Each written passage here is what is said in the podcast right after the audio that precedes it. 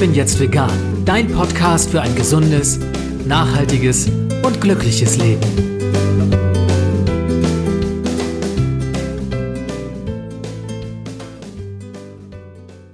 Hey und herzlich willkommen zum Ich bin jetzt vegan Podcast. Mein Name ist Jens Herrndorf und ich freue mich, dass du auch in dieser Episode wieder dabei bist. Mein heutiger Gast lief vom 6. August bis zum 4. Oktober dieses Jahres 60 Tage lang durch Deutschland.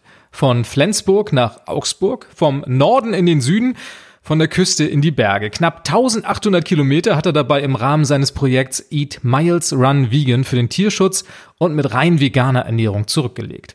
Wir wollen uns darüber unterhalten, wie es zu der Idee zu diesem Lauf kam, wie man es schafft, 60 Tage lang jeweils 30 Kilometer zu laufen, welche Erlebnisse und Begegnungen ihm besonders in Erinnerung geblieben sind und wie das Laufen sein Leben im Allgemeinen verändert hat. Herzlich willkommen, Malte Kleen. Hallo, schön, dass ich da sein kann. Es freut mich sehr. Malte, du lebst seit dem 1.3.2015 vegan und diesen Termin hast du, das habe ich am Zeitungsinterview entnommen, sehr genau abgespeichert bei dir. Was hat es mit diesem Datum auf sich und wie kam es dazu und wie sah dein Leben vor allem auch vorher aus? Ja, das Datum hat sich wirklich mittlerweile einfach so äh, eingebrannt, kann man sagen, im positiven Sinne, weil ich da jedes Jahr auch so mh, hm, einmal durch Facebook erinnert werde, weil ich habe damals ein Foto von einem Quinoa-Riegel gemacht. Das war so das erste vegane Produkt, was ich selber hergestellt habe nach einem Rezept aus einem Kochbuch von einem großen veganen Koch. Und ähm, das hat sich halt irgendwie so abgespeichert. Und mittlerweile ist es wirklich so, dass ich jedes Jahr mich auch auf diesen Tag freue. Das ist so ein, dieser vegane Geburtstag, den bestimmt auch einige VeganerInnen kennen von sich selber und das immer so ein bisschen zelebriert wird. Kurz vorher habe ich mich vegetarisch ernährt und fand es aber nie so komplett richtig, weil klar, verringert man irgendwie Tierleid, weil sie nicht mehr getötet werden für einen selbst, für den Geschmack. Aber ähm, man unterstützt ja trotzdem noch äh, Tierleid, weil man die Milch trinkt und Eier isst. Ja, es war für mich einfach nicht konsequent genug. Und dann habe ich mh, hm, diese 30-Tages-Challenge gemacht und ja, begonnen einfach am 1.3.2015 und zu schauen, wie ich mich damit fühle, wie sich der Körper damit fühlt, und ja, nach diesen 30 Tagen, es hat mir unfassbar gut gefallen, bin ich auch dabei geblieben. Gab es denn da einen Anstoß von außen oder kam das so ganz aus dir heraus? Oder vielleicht auch irgendwie, ja, soziale Medien, irgendwas, was dich inspiriert hat? Der Anstoß, irgendwie diese 30-Tages-Challenge zu machen, kam von außen. Und zwar hat die Kommilitonin ähm, einer Freundin dieses Buch Vegan for Youth ist es, glaube ich, mit dieser 30-Tages-Challenge. Und die hatte dann angeboten, mir das Buch einfach mal auszuleihen. Und ich stehe halt total auf Challenges, auch beim Laufen. Deswegen war das das Perfekte für mich. Okay, alles klar. Da ist der Hebel bei dir, genau. Du hast auch das Stichwort gerade gegeben mit dem Laufen. Das ging dann quasi ein Jahr später bei dir los, 2016. Da hast du deinen ersten Halbmarathon geknackt, will ich mal sagen. Und das scheint so ein Umbruch bei dir gewesen zu sein. Ne? 2015, 2016, da hat sich vieles bei dir verändert. Was hat dich zum Laufen gebracht? Zum Laufen gebracht hat mich vorher im Grunde genommen auch schon immer mal ähm, so ein bisschen die Familie. Meine Mutter läuft immer mal wieder so ein bisschen, mein Bruder läuft auch. Und ich bin, glaube 2012 auch schon mal äh, zu einem 10-Kilometer-Lauf gestartet hier in Oldenburg, wo ich wohne. Dann eine recht lange Zeit einfach nicht. Aber dieses 2016 wieder ins Laufen reinzustarten, ähm, ist dem geschuldet, dass mein damaliger Arbeitgeber ein großer Discounter eine Ausschreibung hatte, dass man bei einem Halbmarathon in Heilbronn teilnehmen kann. Was bedeutet, ähm, man hat dieses Wochenende quasi frei. Erster Pluspunkt. Zweiter Pluspunkt, man wird hingefahren und man ähm, hat dann eine Übernachtung und äh, ja, das Startgeld für diesen Startplatz wird auch bezahlt. Ja, und da habe ich dann ähm, für mich entschieden, das ist doch mal ein guter, eine gute Möglichkeit, das einfach mal auszuprobieren, ob das überhaupt geht ähm, 21 Kilometer zu laufen.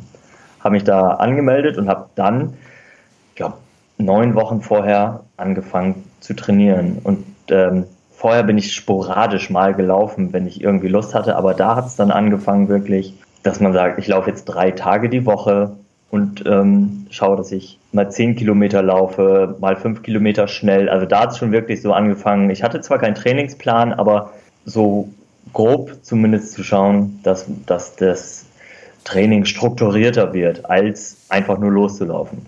Ja, spannend. Ein Halbmarathon in Heilbronn als Anreiz, äh, um die eigene Laufkarriere zu starten und das Ganze initiiert von einem Discounter. Okay, das ist eine Geschichte, die finde ich gut. Dann hast du irgendwann aber auch beides zusammengeführt. Deine Begeisterung für die vegane Lebensweise und auch das Laufen, denn mit dem Halbmarathon war ja quasi auch das Laufvirus bei dir gesetzt, wie du gesagt hast. Und dann entstand die Idee für dieses Projekt Eat Miles, Run Vegan. Wie kam es dazu, dass du diese beiden Fäden dann miteinander verknüpft hast und dieses Projekt daraus entstanden ist? Ja, die Verknüpfung des Laufens und Veganismus hat bei mir äh, gestartet, als ich auf äh, dem veganen Sommerfest in Bremen einen Infostand von Laufen gegen Leiden entdeckt habe. Da habe ich mich kurz unterhalten, habe einen Flyer mitgenommen und habe den erstmal bei mir zu Hause irgendwie zwei Monate auf dem Schreibtisch liegen haben, ohne dass erstmal was passiert ist.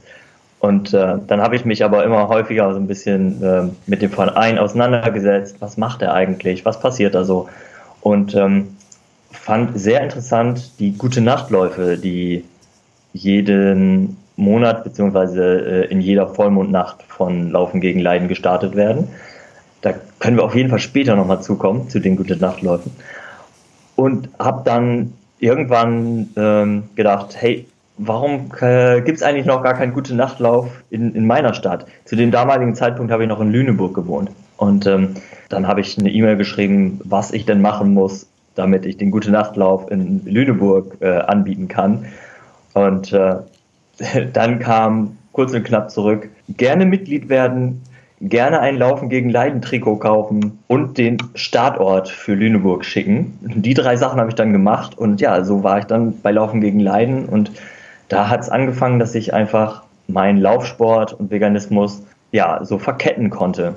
Das war quasi die Vorstufe zu Eat Miles Run Vegan. Wie kam es dann dazu, dass du ja dieses eigene Projekt gestartet hast und gesagt hast, so jetzt setze ich mir ein Ziel und dieses Ziel soll nicht nur sein, einmal in der Vollmondnacht eine Veranstaltung auf die Beine zu stellen, sondern ich will richtig ein Zeichen setzen und durchlaufe Deutschland einmal von Norden bis nach Süden, von Flensburg bis nach Augsburg. Ja, die Idee, generell mal eine eine weite Strecke zu gehen, zu wandern oder zu laufen, die wirkt schon länger in mir. Und dann hat sich das vor zwei Jahren einfach so entwickelt, dass ich äh, gesagt habe, ich möchte gerne durch Deutschland laufen. Ich möchte das so machen, dass ich Leute vom Verein Laufen gegen Leiden besuche und dann auch eben einfach dieses Statement setze. Und das Thema war dann irgendwie, okay, ich laufe unfassbar viele Kilometer und das Ganze vegan. Und daraus ist dieses Wortspiel Eat Miles, Run Vegan entstanden. Also Meilen fressen, vegan laufen, so kann man es ganz salopp mal übersetzen. Ja, da hat es dann begonnen, dass ich für dieses Projekt erstmal geschaut habe, wo möchte ich eigentlich starten, wo möchte ich eigentlich ankommen, wie ist die Laufstrecke. Also am Anfang war die Laufstrecke ähm, wirklich, da konnte man fast ein Lineal dran ziehen von Flensburg nach Augsburg. Dann habe ich aber mal bei MitgliederInnen von unserem Verein Laufen gegen Leiden gefragt, bei wem ich übernachten könnte. Und es kamen viele Rückmeldungen und dann ist die Strecke so entstanden, wie sie dann war. Also wirklich so kreuz und quer durch Deutschland. Und äh, da haben sich dann auch noch ein paar Kilometer aufsummiert. Warst du in der Vorbereitung für dieses Projekt komplett allein? Also ist das ein reines Solo-Projekt von dir oder hat dir da jemand noch zugearbeitet? Hattest du HelferInnen, die dir da vielleicht ein bisschen Unterstützung haben angedeihen lassen? Ähm, nee, das ist ein reines Solo-Projekt von mir. Also ich habe natürlich mit dem Verein Laufen gegen Leiden insofern zusammengearbeitet, dass sie ähm, mir Übernachtungsmöglichkeiten angeboten haben, einzelne MitgliederInnen. Aber ansonsten habe ich das komplett alleine geplant, die Strecke alleine geplant mit Komoot. Ähm, dadurch, dass ich auch mich in Deutschland überhaupt nicht auskenne, habe ich mich da komplett auf den Algorithmus von Komoot verlassen und wurde nicht enttäuscht. Also ich musste auf keiner Strecke irgendwie mal umdrehen, weil ich in eine drei Kilometer Sackgasse gelaufen bin oder so.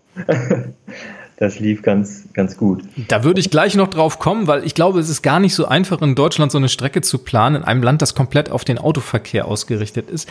Lass uns noch mal einen ganz kleinen Schritt zurück machen. Über Laufen gegen Leiden werden wir nachher auch noch sprechen, über den Verein, den du erwähnt hast. Hast du dir im Vorwege, oder wollen wir es mal so sagen, was stand für dich im Vordergrund? Diese sportliche Herausforderung, diese unglaubliche Anzahl von Kilometern zu absolvieren und das mit rein veganer Ernährung? Oder war es dir wichtiger, Bewusstsein für Tierleid zu schaffen und Geld zu generieren oder war es alles gleichermaßen? Hast du da irgendwie spezielle Prioritäten gehabt oder wie hat sich eins vielleicht aus dem anderen entwickelt? Hm, also ganz am Anfang war es wirklich so, dass ich gesagt habe, ich laufe durch Deutschland, ich mache das irgendwie so gefühlt für mich. Und dann äh, habe ich aber schnell festgestellt, dass die Nachwirkung für mich irgendwie dann, das kann schnell verheilen, denke ich. Weil natürlich macht man das für sich, aber wenn man das irgendwie nicht, nicht mit Leuten teilen kann und wenn man vielleicht auch nicht irgendwie noch einen guten Impact dahinter hat, dann ist das zwar passiert, aber irgendwie nicht so, ja, nachhaltig greifbar. Und dadurch, dass ich einfach schon recht lange dann im Verein war, habe ich mich dazu entschieden, das einfach zu verbinden, weil man kann oder ich kann diesen Lauf einfach wunderbar machen, den ich sowieso machen möchte. Und dann kann ich aber äh, zusätzlich auch ja aufmerksam machen für Tierschutz ähm, und Tierleid und im Idealfall natürlich hier und da auch irgendwo noch Spenden generieren, womit Laufen gegen Leiden dann Lebenshilfe und andere Organisationen unterstützt. 60 Tage sind nachher dabei rausgekommen. Hat sich die Dauer, also die Anzahl der Tage eher an der Strecke bemessen oder war es von vornherein auch der Ansatz zu sagen, ich möchte 60 Tage unterwegs sein? Um, das hat sich so ein bisschen an der Strecke bemessen, ja. Also nachdem dann klar war, wie die Strecke verläuft, habe ich geschaut, ich möchte nicht mehr als 50 Kilometer an einem Tag laufen. Und ähm, so hat sich das dann entwickelt, dass es 60 Tage geworden sind. Ich habe das im Grunde genommen auch rückwärts gerechnet. Ich wollte in Augsburg ankommen am 4. Oktober, nachdem ich gesehen habe, dass der 4. Oktober der Welttierschutztag ist. Das war dann im Grunde genommen noch so der gute Abschluss an einem Tag, der kalendarisch eben einfach der Welttierschutztag ist und ich laufe für den Tierschutz. Das war für mich dann einfach so ein rundes Ding. Und dann habe ich von, vom 4. Oktober ja, zu, zurückgerechnet, sozusagen, die, die, diese 60 Tage. 4. Oktober, ein Tag mit Symbolcharakter, du hast es gerade gesagt. 60 Tage sind am Ende daraus geworden, rund 1800 Kilometer, was 30 Kilometer im Schnitt dann bedeuteten. Du hast dir, ich war da ganz erstaunt, auch keinen Ruhetag gegönnt auf diesen 60 Tagen. Wenn ich das richtig gesehen habe, wie bereitet man sich auf so ein Projekt vor? Jetzt mal rein trainingstechnisch. Das ist ja eine Distanz, die jetzt im Training erstmal nicht unbedingt übbar ist. Was hast du da im Vorwege gemacht? Bist du besonders lang gelaufen? Bist du besonders häufig gelaufen? Wie hast du dich auch mental darauf vorbereitet?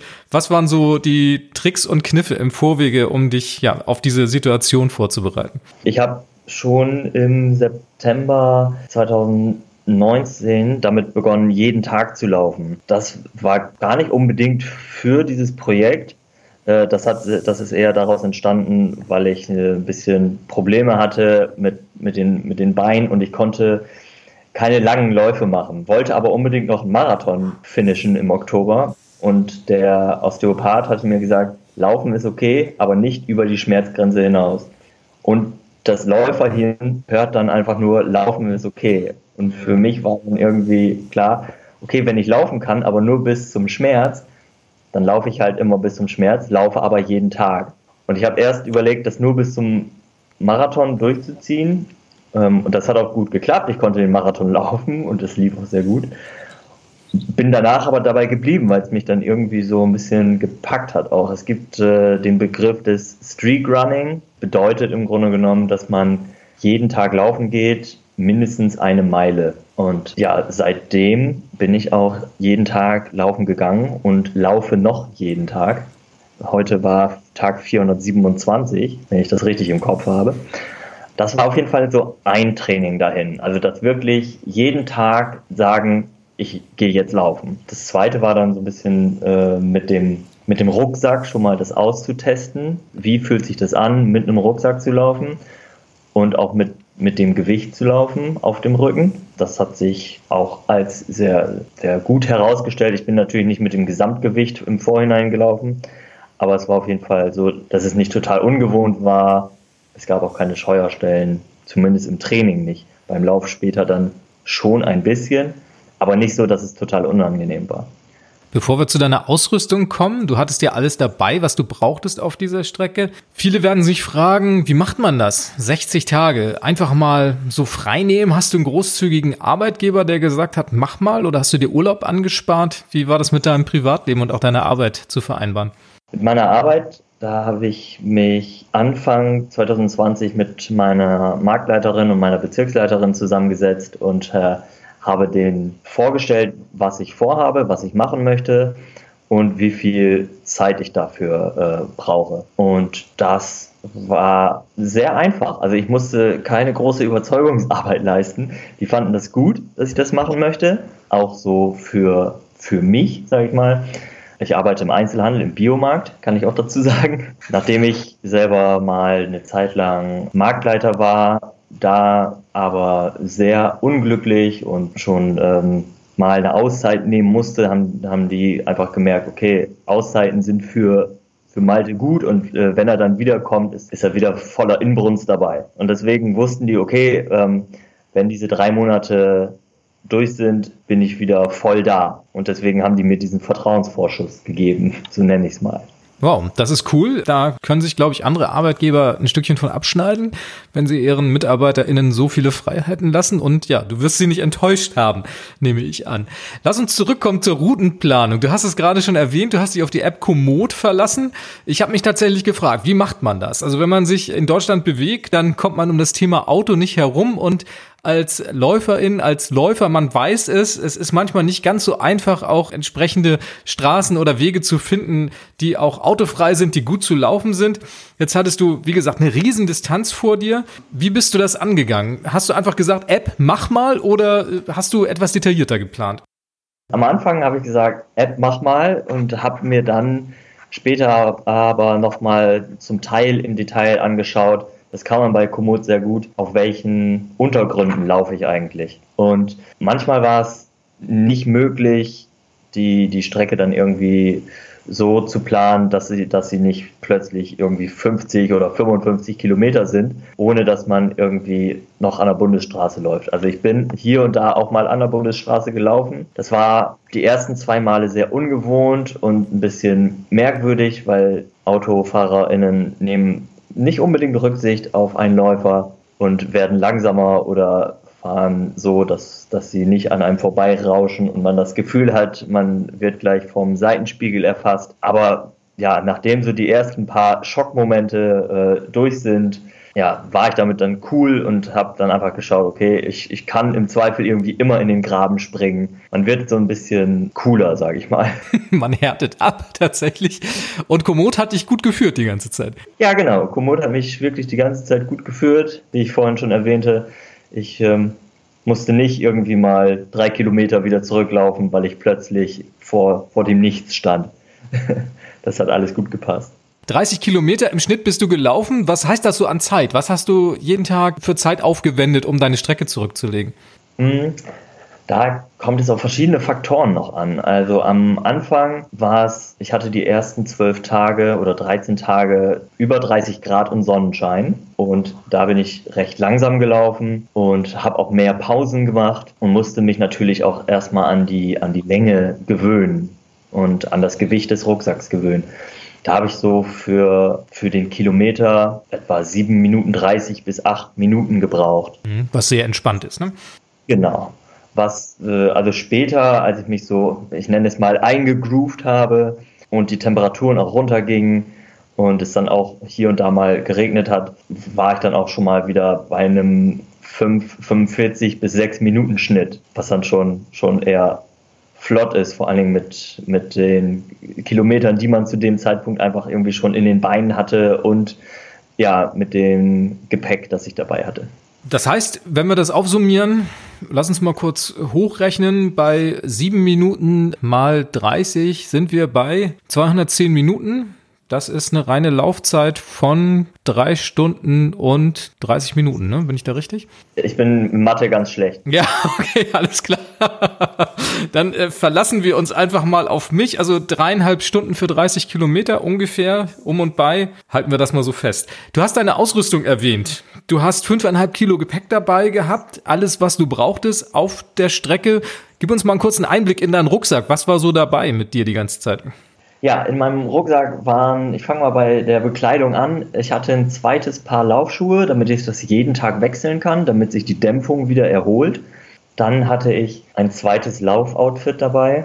Ich hatte ähm, Bekleidung für den Nachmittag dabei, wenn ich was essen gehe oder ähm, ja, wenn ich bei Leuten unterkomme, dass ich da dann nicht in meinen Lauf, Laufsachen am Essenstisch sitze oder auf der Couch.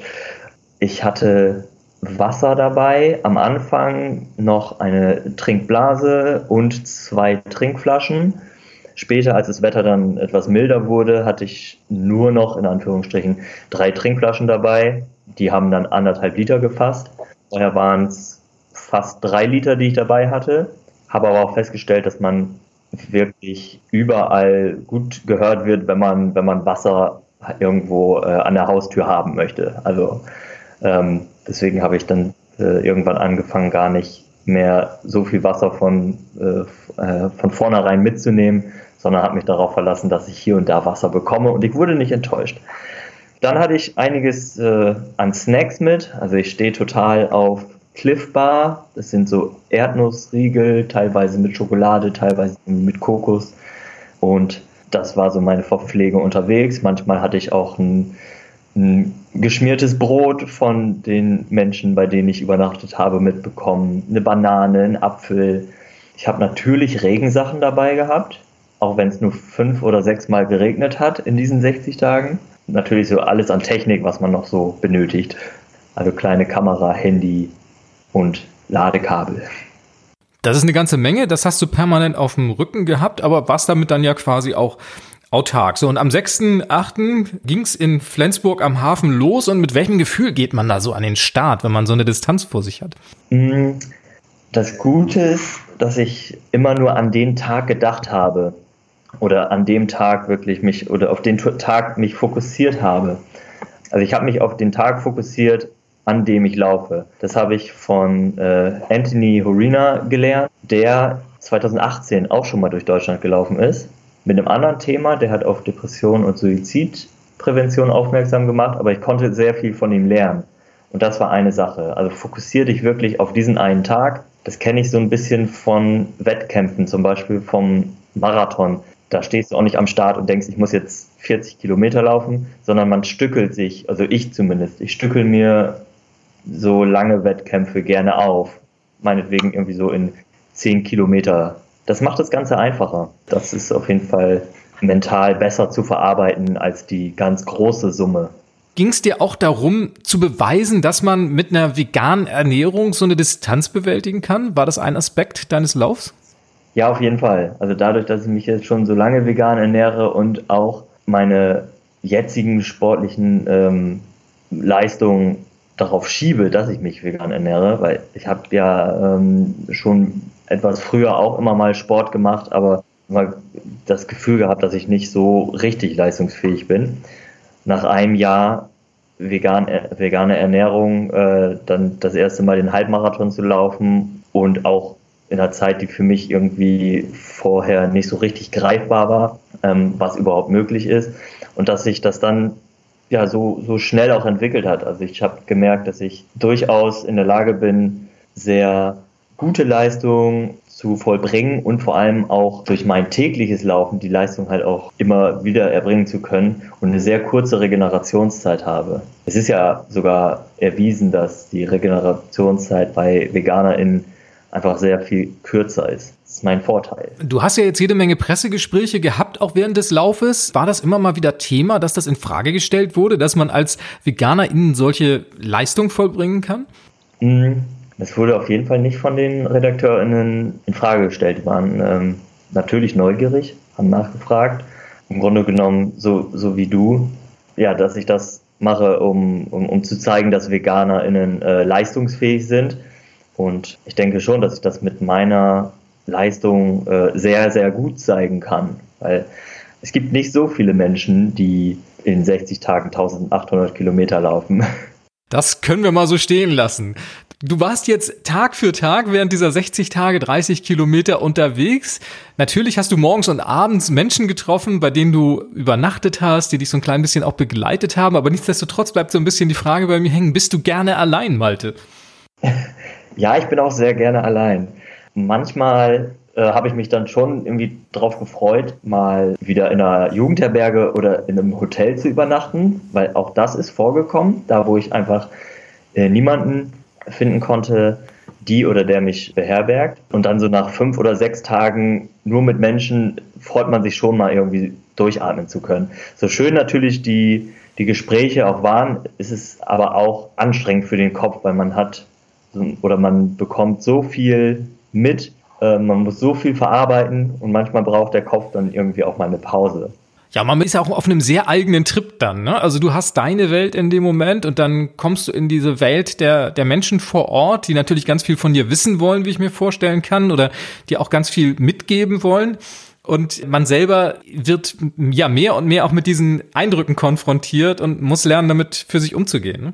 Ja, definitiv. Und es war auch komplett unterschiedlich. Also ich war nicht nur bei Menschen von Laufen gegen Leiden, ich habe auch in der Facebook-Gruppe vom Team bewegt eine Anfrage gestellt und habe darüber auch einige Übernachtungen bekommen. Und äh, dann kann ich jetzt auch schon mal von, von, einem, von einem Erlebnis erzählen. Und zwar war ich da bei einer, die sich vegetarisch ernährt und ihr Lebensgefährte ist omnivor. Und dann haben wir uns abends natürlich auch unterhalten über Veganismus. Und er sagte dann, dass das mit dem Tofu ja aber eine ganz schlimme Sache sei, weil der kommt ja aus Südamerika und dafür werden Wälder gerodet. Und ich war vor meinem Lauf wirklich immer noch so, dass ich, äh, man ist schon irgendwann so in seiner Bubble und hat kein Verständnis dafür, dass Leute das nicht wissen. Und das, das war wirklich so das erste Mal der Moment, wo ich gemerkt habe, es gibt leider wirklich Leute, die das nicht wissen, dass das Soja, was in Südamerika angebaut ist, nicht bei dem Veganer, der Veganerin auf dem Tisch landet, sondern ausschließlich äh, als Tierfutter dient.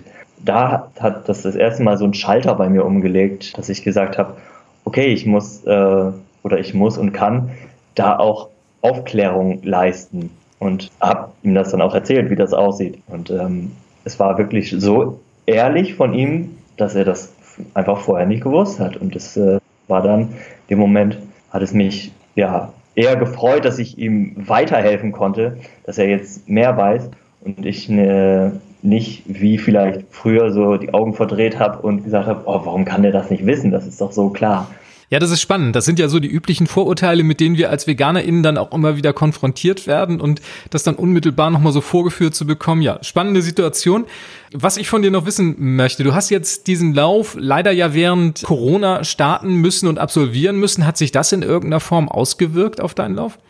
Ich habe eine Absage bekommen der Übernachtung Sonst habe ich vorher nochmal alle Menschen, bei denen ich übernachtet habe, eine E-Mail geschrieben, dass ich natürlich das ernst nehme, das Ganze ja mit Abstand gemacht wird. Äh, wenn ich ankomme, habe ich, bin ich als erstes ins Badezimmer, habe mir die Hände gewaschen. Ich hatte immer so eine, so ein kleines, so eine kleine Flasche Desinfektionsmittel dabei. Also schon so, dass ich da sehr achtsam mit umgegangen bin. Aber sonst so grundsätzlich neben den ganzen Maßnahmen, die ja, äh, ja Pflicht sind, was, ich, was auch gut ist, habe ich sonst nicht so viel davon mitbekommen. Also ich hatte ja schon erzählt, dass ich hier und da mal in, in einer Jugendherberge oder ins Hotel ausweichen musste. Ähm, Im Vorhinein habe ich, ich glaube, von drei Jugendherbergen eine Absage bekommen, weil die ähm, einfach nicht, nicht mehr geöffnet hatten. So ein bisschen hat man es schon gemerkt, klar. Es war auch natürlich hier und da mal die Sorge, ähm, ob man denn genug macht. Aber äh, ja, im Nachhinein bin ich froh, dass es alles gut gegangen ist. Da hast du, glaube ich, auch mit dem Sommer so einigermaßen noch die einfachste Zeit erwischt. Du hattest jetzt gerade mit dem Gespräch über das Soja eine Begegnung geschildert. Welche Eindrücke sind dir denn so am nachdrücklichsten in Erinnerung geblieben? Du hast ja auch viele Begegnungen gehabt während dieses Laufes. Du hattest auch dazu aufgerufen, gemeinsam mit dir zu laufen. Gibt es so Dinge, die dir da ganz besonders in Erinnerung geblieben sind? Besonders schön, aber vielleicht auch besonders bemerkenswert oder vielleicht hast du auch was, wo du sagst, oh, das würdest du lieber wieder vergessen? Im Grunde genommen ausschließlich schöne. Mir fallen jetzt keine keine schlechten ein. Es war schon nach dem dritten Tag ein Erlebnis, da bin ich von Kiel in Richtung Plön gelaufen. Und als ich durch so einen kleinen Ort ge gekommen bin, kam mir eine Läuferin entgegen, die auch ein Laufen gegen Leidenschaft anhatte. Und ähm, ich habe natürlich gedacht, so, ey, cool, die hat von deinem Projekt erfahren und hat nachgeschaut, wo du bist. Ich habe nämlich auch immer meinen Standort geteilt. Zum einen aus Sicherheitsgründen und zum anderen, ja, damit Leute, die mir entgegenlaufen wollen, sehen, wo ich aktuell bin. Äh, genau, da kam mir dann eben eine Läuferin entgegen und ja, Erkennungszeichen laufen gegen Leidentrikot. Und äh, dann habe ich sie begrüßt und habe gesagt, hey, das ist ja super, hast du von meinem Projekt mitbekommen, wolltest du mit mir laufen? Und sie sagte, nee, ich mache ja einfach nur mein Training. Was für ein Zufall, und ja. Ein super schöner Zufall, mitten im Nirgendwo im Norden. Und äh, dann haben wir uns kurz unterhalten und ähm, später auch bei, bei Facebook äh, gefunden. Und dann schrieb sie mir, dass ihr Mann, der auch Mitglied im Verein ist, mich am nächsten Tag für ein kleines Stück begleiten möchte. Und ja, der ist dann nach Plön gefahren, hat mich dann acht Kilometer auf die Strecke gebracht und äh, dann haben wir uns verabschiedet. Und das war ein Erlebnis, was einfach durch so einen Zufall, einen wunderbaren Zufall, begleitet mich dann am nächsten Tag jemand schon mal so ein kleines Stück auf die Strecke. Das war eins. Und was mich auch immer wieder so nachhaltig beeindruckt hat, waren Leute, die dann das erste Mal mehr gelaufen sind, als sie sonst laufen. Da war dann zum Beispiel die Hanna, die vorher nur einen Halbmarathon gelaufen ist. Und an dieser Stelle ganz kurz, entschuldige Malte, wenn ich dich da unterbreche, aber an dieser Stelle muss ich ganz persönlich Hanna nochmal ein dickes Dankeschön aussprechen, weil Hanna mich auf dich aufmerksam gemacht hat und nur durch Hanna ist dieser Podcast hier heute zustande gekommen. Also liebe Hanna, wenn du das hörst, ganz herzlichen Dank dafür nochmal. So wird sie bestimmt hören. genau. Die Hanna. Ich habe jetzt gerade gesagt, nur ein Halbmarathon, aber nur müssen wir streichen. Also sie ist vorher ein Halbmarathon gelaufen, was auch schon eine klasse Leistung ist. Und hat mich dann auf meinem Weg begleitet Richtung Fulda. Und dann ähm, war es so, dass sie 30 Kilometer mit mir zusammengelaufen ist. Also neun Kilometer mehr als das, was sie bisher gelaufen ist. Und das ist auch einfach schon größten Respekt dafür. Und äh, es war richtig, richtig toll. Das waren definitiv so die Sachen, die irgendwie nachhaltig dabei sind. Also das spornt dann auch andere an.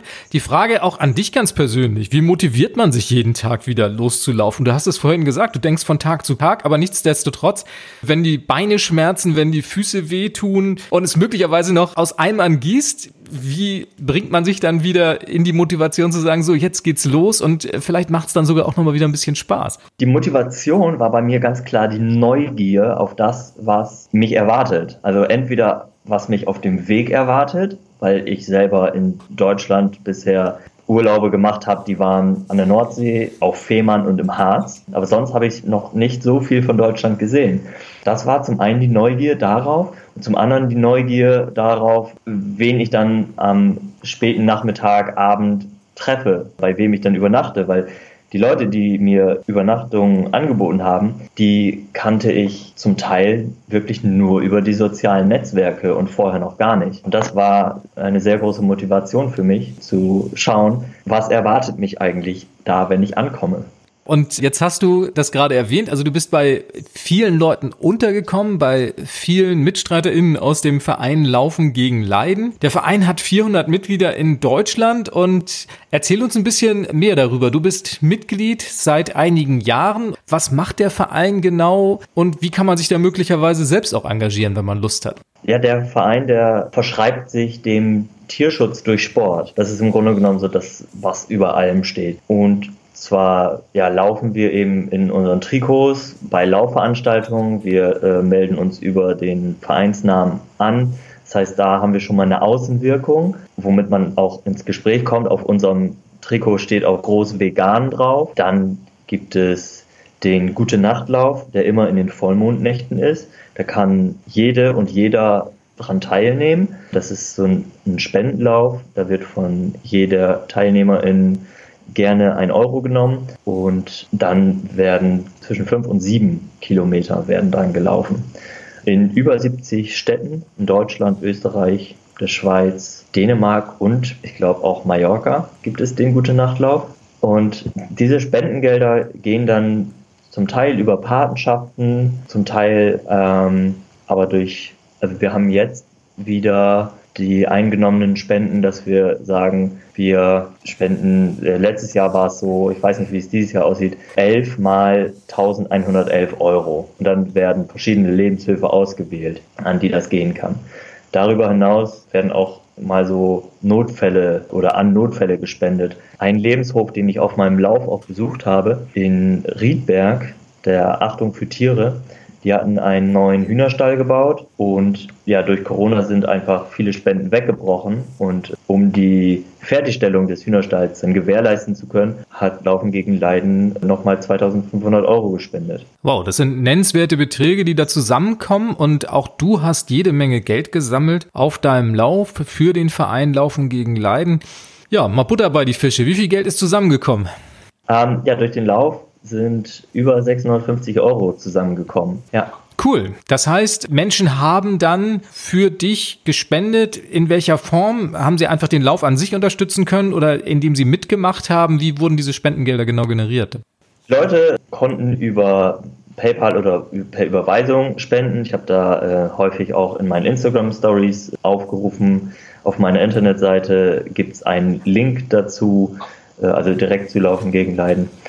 Und da habe ich gesagt, spendet gerne darüber. Weil für meinen Lauf selbst habe ich monetär alles selbst gespart. Also alles, was irgendwie Jugendherberge, Hotel, abends was essen gehen, wenn ich nicht bei Menschen übernachtet habe, das habe ich aus meiner eigenen Tasche bezahlt. Weil ich gesagt habe, wirklich 100 Prozent der Spenden sollen bitte an Laufen gegen Leiden und dadurch an die Lebenshilfe und Organisationen gehen. Ich habe dann noch T-Shirts und Hoodies später sogar Alltagsmasken bedrucken lassen und Einnahmen davon sind auch direkt an Laufen gegen Leiden gegangen. Klasse Aktion, Malte. Und am 4. Oktober bist du dann in deiner Zielstadt in Augsburg angekommen. Das war der offizielle Schluss deines Deutschlandlaufs. Aber für dich war es noch nicht genug. Du wolltest nur unbedingt nach Kempten und in die Berge. Ja, genau. Ja, in Augsburg bin ich dann angekommen, auch mit einigen Leuten, die ähm, mich da zum Teil überrascht haben. Da war ah, zum Beispiel der Patrick aus Coburg, der dann noch mit dem, mit dem Fahrrad, also nicht mit dem Fahrrad aus Coburg vorbeigekommen ist, sondern natürlich mit dem Zug nach Almanshofen. Das war nämlich die letzte Strecke von Almanshofen bis nach Augsburg. Da hat er mich zum Beispiel auf dem Fahrrad begleitet und es waren noch zwei weitere FahrradfahrerInnen dabei. Ähm, haben einige Leute aus Augsburg und aber auch aus dem Allgäu. War auf jeden Fall eine große Freude, dass da jetzt noch so viele Menschen dabei waren, um mich auf meinem letzten Lauf zu begleiten. Ich glaube, vier Kilometer vor Ende stand auch nochmal äh, Jule und Anthony. Das muss ich jetzt nochmal nennen, weil Anthony ist der, der letztes Jahr schon mal durch Deutschland gelaufen ist, bei dem ich wirklich viel lernen konnte, dem ich auch immer irgendwelche Fragen stellen konnte, wenn was war. Und genau, vier Kilometer vor Augsburg standen die beiden dann da und haben mich dann auch noch begleitet, was äh, mich total geflasht hat. das war auf jeden Fall sehr klasse.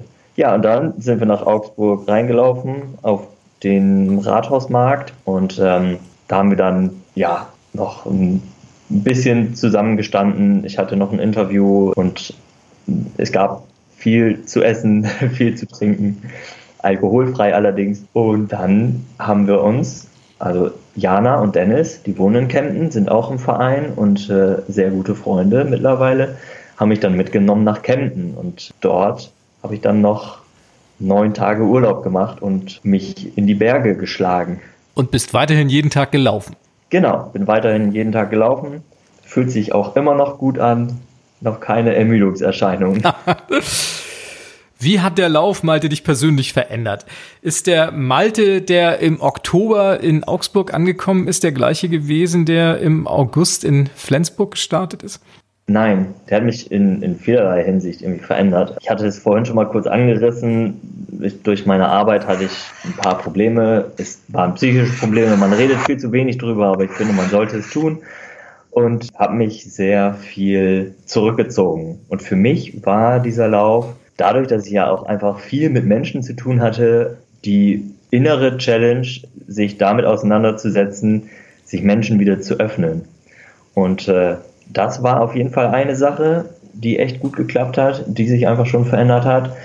Und es gab, ich glaube, das war der Artikel auch aus Augsburg, wo dann drin stand, der Aktivist Malte Kleen. Und da habe ich das, als ich das das erste Mal so gelesen habe, habe ich gedacht, ja, stimmt eigentlich. Ich habe mich zwar nie so gesehen, weil ich mich bisher nie in die Innenstadt gestellt habe, um ja, Leute, Leuten zu erzählen, wie es in, ähm, in Schlachthöfen zugeht. Ich hab, war nie bei irgendwelchen Mahnwachen, sondern ja, habe irgendwie Laufen so als, als mein, mein Weg des Aktivismus vielleicht, so kann man es ganz gut beschreiben, gesehen. Aber habe dann, als ich das so gelesen habe nochmal, also so von außerhalb muss es ja scheinbar auch so gewirkt haben, gemerkt, oh krass, da, also ich möchte auf jeden Fall noch viel mehr in diese Richtung machen, nicht nur laufend, sondern auch mal in die Innenstadt stellen. Also ich möchte noch mehr auf Tierleid aufmerksam machen und mich für den Tierschutz und Tierrecht einsetzen. Das ist auf jeden Fall was, was sich auch noch geändert hat durch den Lauf. Auch wenn es vielleicht nicht ganz einfach ist, kannst du vielleicht dein persönliches Fazit dieses Laufes in einem prägnanten Satz zusammenfassen? Oder lass mich die Frage anders stellen. Wenn es diesen Lauf nicht gegeben hätte, Punkt, Punkt, Punkt. Jetzt bist du dran. okay. Ja, wenn es diesen Lauf nicht gegeben hätte, dann hätte ich nicht so viele tolle Menschen kennengelernt und dann hätte sich mein Horizont nicht ja, dahingehend erweitert, dass ich ähm, einfach noch mehr für die Tiere machen möchte. Malte, das wäre fast ein Schlusswort, aber ich entlasse dich natürlich nicht, ohne dass du mir erzählst, was deine nächsten läuferischen Pläne sind. Denn nach dem Lauf ist vor dem Lauf, wie wir bei dir gehört haben, und tägliches Laufen gehört dazu. Hast du irgendwelche großen Pläne in der Schublade? Große Pläne habe ich erstmal nicht in der Schublade. Ähm, Wettkämpfe sind ja jetzt momentan sowieso nicht möglich. Man macht jetzt äh, viel so für sich, was auch ganz schön ist. Bin auf jeden Fall immer zu haben für Challenges, das habe ich ja schon erwähnt. Ich habe noch was offen und zwar habe ich auch dieses Jahr im April damit angefangen, mal jede Straße von Oldenburg zu, zu erlaufen. Da bin ich noch dabei. Und es gehen aber schon Ideen in die Richtung, ich hatte gerade eben schon einmal kurz erwähnt, ich habe auch Lebenshöfe auf meinem Lauf besucht. Und ein sehr bekannter Lebenshof Butenland ist nur 60 Kilometer entfernt von Oldenburg. Das wäre vielleicht so eine Tagesetappe, aber das ist wirklich noch eher so eine Grobplanung oder die Idee einfach nur dafür.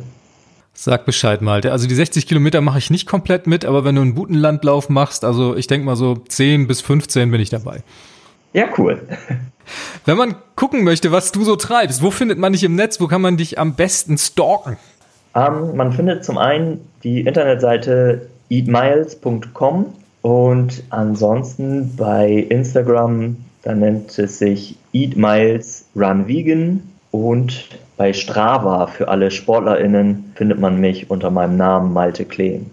Malte, ganz herzlichen Dank. Das war ein sehr, sehr spannendes Interview und ein toller Einblick in deinen Lauf und dein Projekt. Ich danke dir ganz herzlich, dass du dabei warst. Hoffe, dass du gesund und fit bleibst, noch viele spannende andere Läufe auf die Beine zu stellen und danke dir, dass du hier warst. Vielen Dank. Freut mich.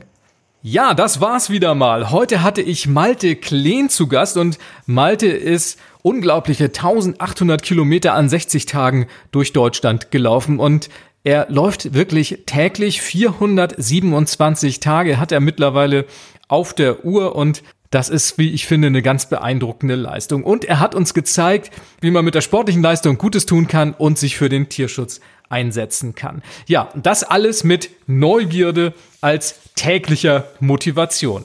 Alle Links und Infos zu dieser Episode findest du wie immer unter www.ichbinjetztvegan.de slash podcast, diesmal mit der 042 am Ende für die 42. Episode. Herzlichen Dank fürs Zuhören und tschüss bis zum nächsten Mal. Das war Ich bin jetzt vegan, dein Podcast rund um ein gesundes, nachhaltiges und glückliches Leben. Wenn du Lust hast, schau doch auch mal auf meinem Blog vorbei. Unter www.ichbinjetztvegan.de findest du jede Menge Informationen rund um ein veganes Leben. Ich freue mich auf dich.